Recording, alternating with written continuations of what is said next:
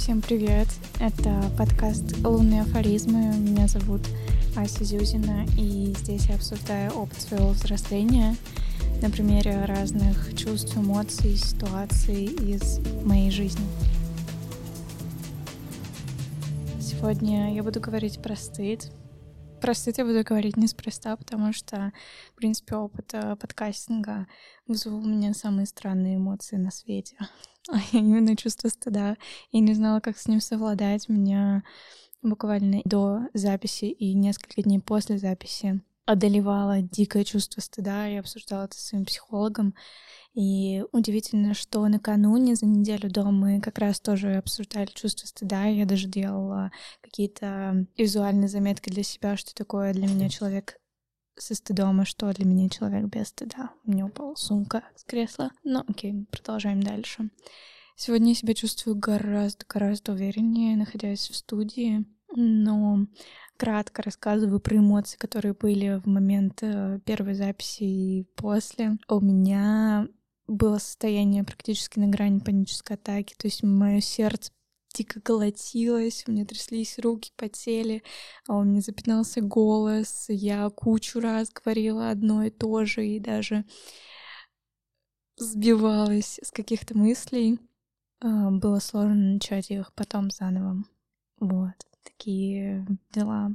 Когда я вышла из студии, я шла и думала про все абсолютно недостатки, недочеты, которые я совершила. Когда я отслушивала подкаст, чтобы отправить его на монтаж, я тоже думала про свои ошибки, про то, что я сделала не так, как хотела бы сделать. И, в общем, я совершенно не насладилась тем, что исполняю свою мечту. К слову, да, это была моя мечта.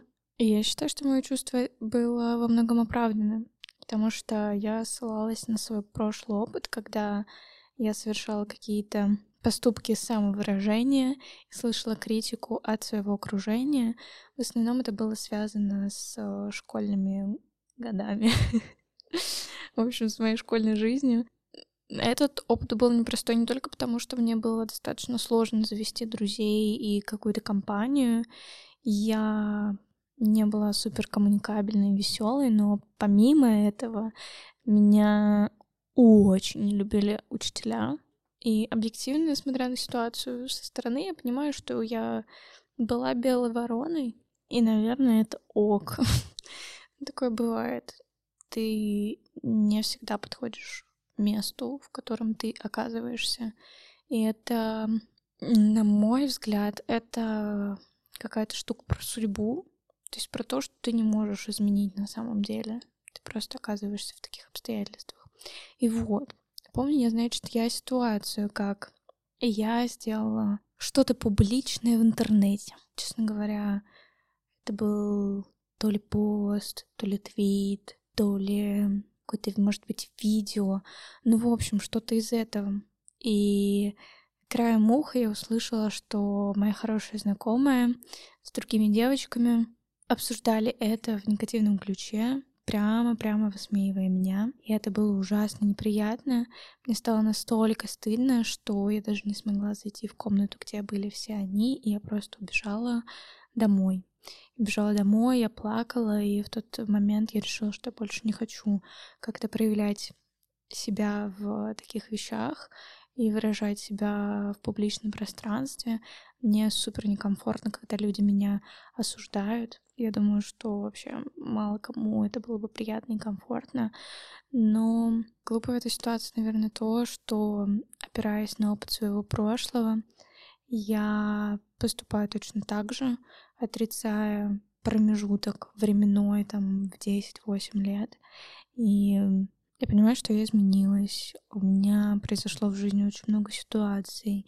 В моей жизни поменялось окружение на тех людей, которые меня любят, принимают и кайфуют от того, что я делаю. Они готовы просто слушать, как я рассказываю им свои истории из жизни. И они готовы смотреть какой-то, какие-то мои фото, видео, картинки, все что угодно.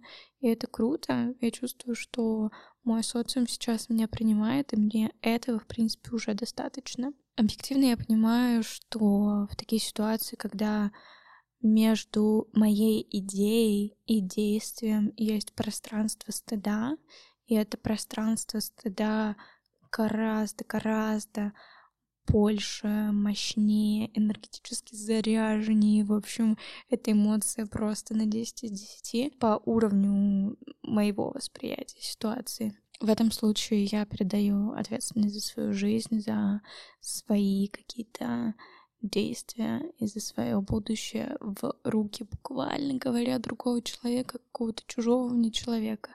Человека, мнение которого мне на самом деле в глубине души может быть совершенно неинтересно.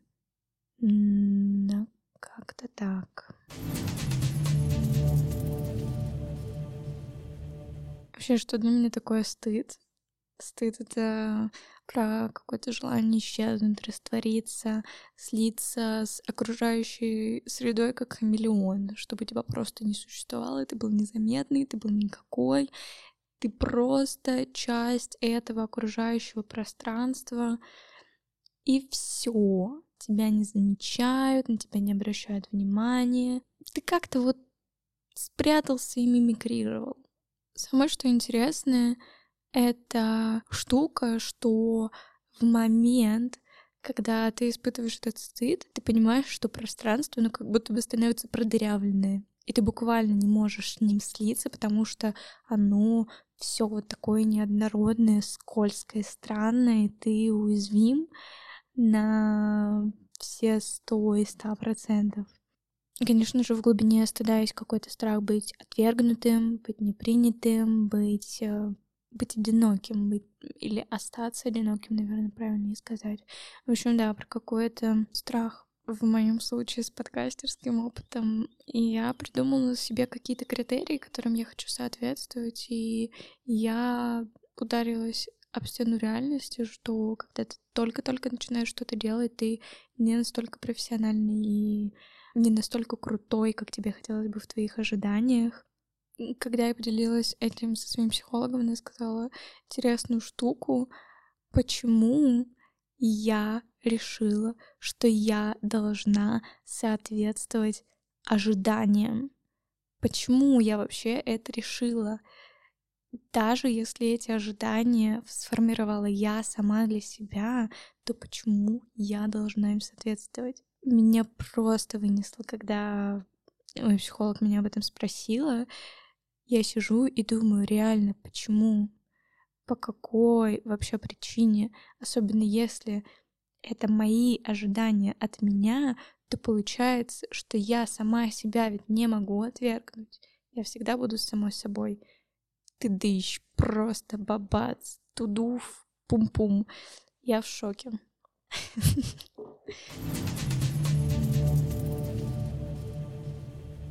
Конечно, если говорить про стыд с точки зрения психологии, как-то углубляться в эту сторону, его очень легко спутать с чувством вины, потому что это две вещи, которые контролируют нас как социальных существ, помогают людям сосуществовать друг с другом, вообще как-то помогает нам быть частью общества. И это круто, это полезное чувство. Наверное, не круто, когда они уходят во что-то токсичное. И отчасти мой глубинный стыд и моя такая зависимость даже от этого чувства связана с тем, что я взрослый ребенок алкоголика, и у большинства людей в этой группе присуще либо глубинное чувство стыда, либо глубинное чувство вины, либо их смесь. Вот у меня вины как-то уже гораздо поменьше, хотя раньше ее, наверное, было больше, но терапия мне прям значительно помогла в этом за, наверное, последний год. А вот чувство стыда, оно все еще как-то продолжает существовать со мной. И тут, наверное, я бы хотела рассказать, что я испытывала, будучи, например, ребенком. Что похоже это чувство, когда твой отец, твой авторитетный взрослый — это человек с зависимостью, человек, в котором умещается одновременно две личности. Самый добрый, самый отзывчивый, самый заботливый папа и самый пьющий, самый устрашающий, самый пугающий папа — тебе не хочется с ним себя ассоциировать, тебе хочется как-то выйти из этой ситуации максимально быстро, тебе хочется сбежать из дома, хочется еще больше укрепить за собой статус, что я никогда не буду алкоголиком, я никогда не буду ребенком алкоголика, я никогда не буду теми детьми, про которые говорят, у, у него точно пьющие родители. И зачастую, когда мои какие-то знакомые или близкие даже друзья узнают про то, что я это ВДА, что мой папа был запойным алкоголиком, они супер удивляются, как будто бы есть какой-то стереотип о людях в ВДА, как будто бы это должны быть какие-то такие странные, чудаковатые, неухоженные, не любящие себя. А вот я сижу там, Ася Зюзина, очень начитанная, очень интересно о чем-то рассказываю или просто поддерживаю беседу в свободной форме, прикольно шучу, хорошо одеваюсь, хожу в душ, занимаюсь йогой и, в общем, не выгляжу абсолютно как человек из какой-то неблагополучной семьи. Но когда ты ребенок, тебе сложно отсоединиться от своих родителей ментально и понять, что то, что делают они, это не про меня. Потому что ты очень зависим от них. Ты живешь там, где живут они, ты ешь то, что едят они, не в прямом смысле, а как-то косвенно. Ты читаешь книги, которые есть в твоей библиотеке уже по умолчанию, и, в общем, ты вот такой зависимый, зависимый от родителей. Так что, да, это сформировало у меня определенное глубинное чувство стыда, что я не готова принимать себя полностью, а вот есть какие-то части, что я всегда хочу казаться более умной, более... Кажется, что более умной — это вот главная штука, что я хочу прям оказаться людям умной, я хочу быть умной, чтобы люди думали, что я умная, блин. Очень забавно. Какой-то момент стыд, с которым ты перестаешь бороться, перерастает в нарциссизм. И я думаю, что нарциссизм присущ многим людям. Это история про мысль о том, что мои травмы, мой стыд, мои чувства делают меня особенным. Из-за этого я хочу особенного отношения к окружающих ко мне. Например, я ребенок ВДА, я хочу, чтобы мои, мое окружение относилось ко мне особенно, например, более внимательно, более заботливо меньше меня пристыжала в каких-то вопросах, меньше меня обвиняла в каких-то вещах, потому что, ну, я ведь и так пострадала в своей жизни. Я, конечно, с этим стараюсь очень бороться, и вообще у меня это редко всплывает. Скорее, в какие-то моменты отчаяния, когда мне хочется прямо гипер-гипер заботы. Но и такое особенно бывает. Но не знаю, что у многих ВДА это одна из ключевых черт. Еще одна штука, которую я хочу сказать про чувство стыда, это свое поведение, свой поведенческий паттерн во время переживания чувства стыда. Я практически всегда начинаю себя дико шеймить и критиковать. Я придираюсь даже к тому, к чему бы не стоило придираться. И когда я начала анализировать эту вещь, я понимаю, что это в буквальном смысле моя защита. Я выстраиваю барьер — чтобы в момент, когда другой человек скажет мне, а вот ты здесь слишком много говоришь это слово, я уже сама знаю, что я слишком много говорю это слово, и мне не так больно это слышать. Поэтому понять и принять тот факт, что я пытаюсь себя как-то обезопасить и поддержать в этот момент, это уже большой шаг на пути к принятию себя и своего поведения. И я решила, что в момент, когда я ухожу в такое состояние настроения, мут, критикования себя, я, значит, делаю так. Я это замечаю, потому что это просто не может быть незамечено в моем пространстве. Я это всегда замечаю. Я говорю себе, Ася, что ты делаешь? Ася мне отвечает, я себя критикую. Ася, давай мы будем себя критиковать намеренно. Вот тебе семь минут, и критикуй себя сколько угодно. Когда ты говоришь себе, что сейчас семь минут я буду себя только критиковать, ты уже начинаешь думать, блин, что за абсурд, я не хочу себя критиковать, я супер, я проделала огромную работу, я молодец, я собой горжусь, я себя люблю, я, я делаю маленькие шаги, чтобы в будущем что-то было, были какие-то плоды, чтобы все становилось только лучше и лучше и лучше, и я буду продолжать это делать. Но иногда бывает такое, что прямо хочется оставаться в состоянии критика. И ты делаешь, берешь и остаешься в этом месте, месте критики, проговариваешь себе это все, мысли себе думаешь, выписываешь себе, и после того, как ты себе разрешил максимально насладиться процессом самобичевания, ненависти к себе, у тебя заканчивается положенное время, и ты выходишь из этого состояния с намерением жить свою жизнь дальше, классно, супер, и вообще ни о чем больше не париться. Что крутые люди, психологи советуют делать со стыдом, это просто гениальная вещь. Ребята, вы об этом вообще никогда точно не слышали. Они советуют его проживать. Я реально не знаю, что такое проживать стыд. Просто лезу на стенку, я реву, я чувствую себя ужасным человеком, мои мысли о себе только в негативном ключе, и оставаться в этом состоянии надолго мне невозможно. Другая часть психологов советует делиться своим чувством стыда, когда ты его проговариваешь, как будто бы тебе должно стать легче. И на самом деле с некоторыми вещами так работает.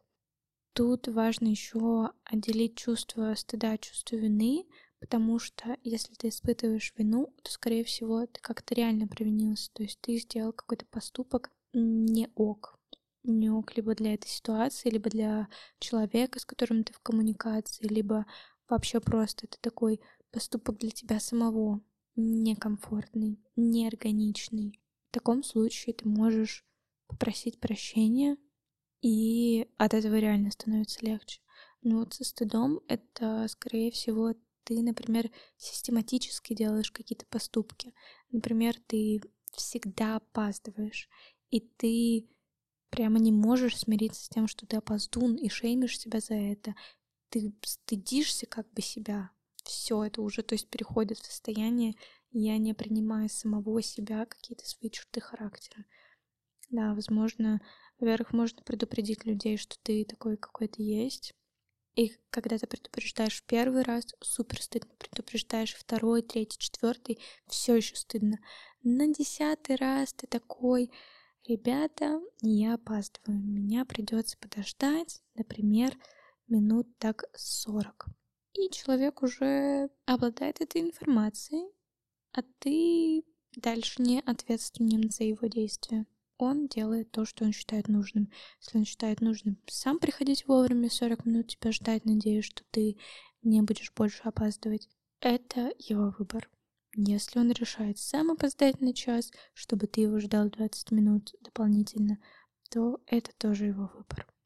Тут ни в одном из выборов мы на него никак повлиять не можем. В общем, да, про проговаривание мне от этого, правда, становится легче поэтому я веду подкаст на данный момент, поэтому я веду вообще свои какие-то микро-наноблоги, что-то пишу публично, поэтому я рассказываю своим друзьям практически все неприятные, странные истории из моей жизни, потому что я не хочу их стыдиться. На удивление, большинство людей принимают тебя настоящим и искренним и начинают даже уважать тебя за твою искренность, что вау. В диалоге с другими людьми супер важно принять и быть внимательным слушателем для другого человека, если он делится с тобой какой-то уязвимой историей. Конечно же, ты не можешь навсегда избавить его от чувства стыда, но ты можешь как-то ему помочь, проявив просто должный уровень эмпатии, равно для меня в данном случае внимательность, равно в данном случае присутствию в этом диалоге вообще вербальным и невербальным, потому что ты можешь думать про то, что ты присутствуешь в этом диалоге, реально слушать человека, но сидеть весь такой в закрытой позе, скатывать глаза, проверять сообщения в телефоне и так далее. Это точно не дает человеку с чувством стыда понять, что сейчас ок, никто его не хочет пристыдить, никто его не хочет обидеть, задеть, все его любят и принимают, и этот человек уже супер, что он есть на этом свете. Следующая вещь про стыд — это факт о том, что стыд физически вреден. Испытывать много стыда физически вредно. Это связано с тем, что ты нарушаешь свои чувства. Это связано с тем, что ты нарушаешь цепочку мысли, чувства, действия. То есть ты думаешь, я некрасивый. Это твоя мысль. Твое чувство — стыд. Твое чувство — страх. Твое чувство — злость. Твое чувство — грусть. Но что при этом ты делаешь физически? Ты пытаешься это максимально замаскировать, чтобы окружающие тебя люди вообще не поняли, что ты испытываешь хотя бы толику чувства стыда. То есть внешне ты пытаешься заблокировать проявление своих чувств, своих эмоций. Я думаю, вот почему часть психологов говорит, что только проживание стыда помогает нам от него избавиться. Э, показываю кавычки пальчиками. Потому что действительно, когда ты физически отлавливаешь, как ты сжимаешься, когда тебе стыдно, как ты хочешь залезть в уголок и вообще не существовать там, тогда, конечно, стыд очень-очень сложно. Я на физическом уровне стараюсь как-то размять свое тело или сделать что-то вроде медитации, проживания эмоций, потому что это действительно помогает избавиться от физической скованности. Стыд нас физически сковывает. Это факт. В следующий раз, когда вы отловите у себя чувство стыда, заметьте свою физиологию. Так вот, что мы обсуждаем стыд? По какому вопросу еще? Как взросление и стыд связаны для меня? Почему вообще в этом подкасте есть выпуск про стыд?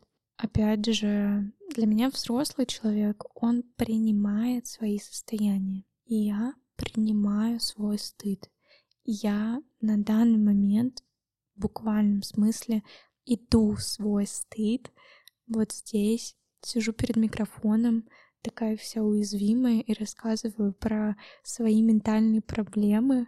Для меня Аси Зюзиной годовалой давности это шок, что я могу себе такое позволить. И вообще могу позволить это выложить в интернет, где это услышит не только моя мама, где это услышат не только все мои знакомые, все мои знакомые из прошлых жизней, это может услышать любой рандомный человек, который ничего про меня не знает и сложит свое мнение обо мне, вот исходя из этой аудиодорожки что невероятно. Я просто в это во все не верю.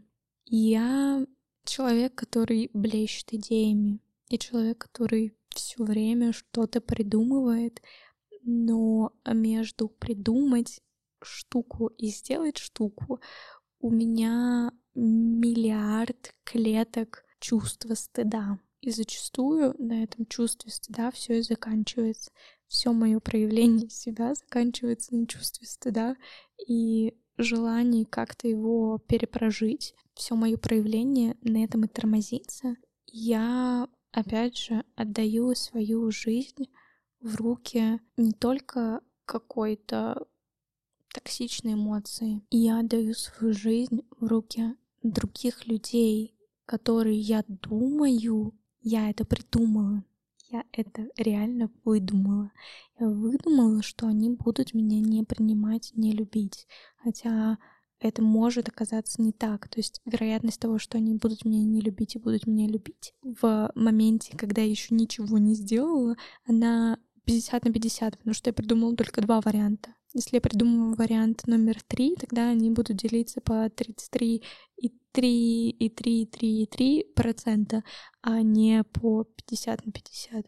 Столько вариантов, сколько я по себе придумаю, столько имеет место существовать равноценно относительно друг друга. И только по итогу какого-то действия я могу озвучить свой результат и понять, к чему он меня привел. Так что на пути взросления я действительно хочу сократить пространство своего стыда до момента осознания, проговаривания и желания двигаться дальше. Я хочу, чтобы желание двигаться дальше, желание действовать, желание использовать свой внутренний ресурс было гораздо масштабнее, чем желание раствориться, расщепиться, исчезнуть и вообще никак не проявляться, быть абсолютно незаметным для других людей. Вот почему я хочу говорить про стыд открыто, признаваться в нем и продолжать исполнять свои мечты. Я надеюсь, что у каждого слушателя подкаста появились какие-то свои мысли про ваш стыд. Будет круто, если вы поделитесь своими глобальными историями стыда или своими двумя-тремя ситуациями, как, когда и где вы испытывали стыд, как вы его пережили или как вы его не смогли пережить. Ставьте оценки в Apple Podcast, подписывайтесь на мой подкаст, ставьте лайки на других платформах, где возможно это делать.